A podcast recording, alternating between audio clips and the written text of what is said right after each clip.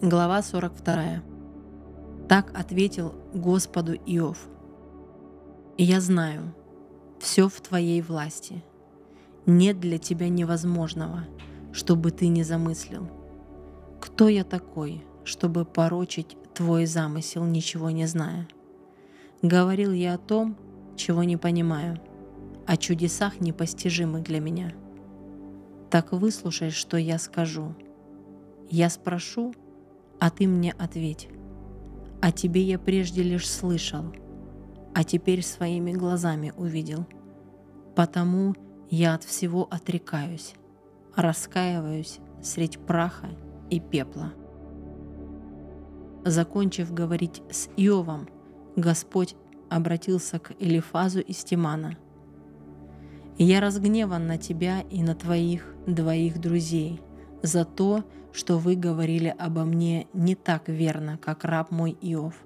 А потому возьмите семь быков и семь баранов и ступайте к рабу моему Иову. Вы принесете их в жертву всесожжения за себя самих, а раб мой Иов помолится о вас. Только его молитву я приму. Не покараю вас за то, что вы говорили обо мне не так верно, как раб мой Иов.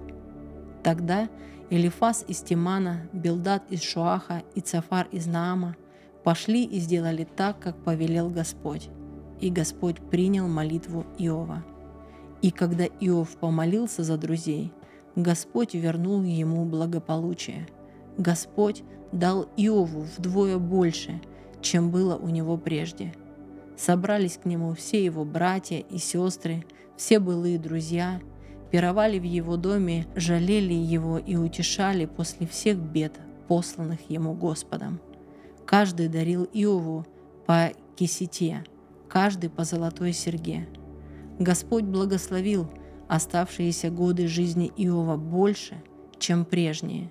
Теперь у него было 14 тысяч коз и овец, 6 тысяч верблюдов, тысяча пар валов и тысяча ослиц – Родилось у него семь сыновей и три дочери. Одну он назвал Голубка, другую цветок корицы, а третью — сияние ресниц. По всей земле не сыскать было таких красавиц, как дочери Иова.